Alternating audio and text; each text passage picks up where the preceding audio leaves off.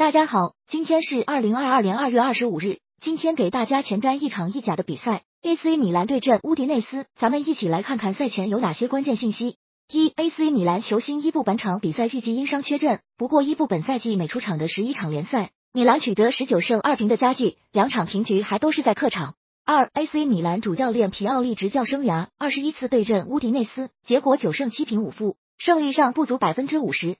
三 AC 米兰的主力中锋吉鲁近期的表现不错，最近四场比赛有三场参与进球，之前米兰德比他打进两球，竞技状态良好。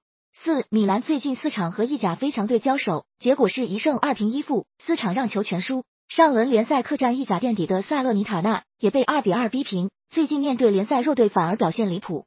五从二零一九年至今，乌迪内斯六次对话意甲豪门 AC 米兰均能取得进球。从二零一六年至今，乌迪内斯连续六次客场挑战米兰都能取得进球。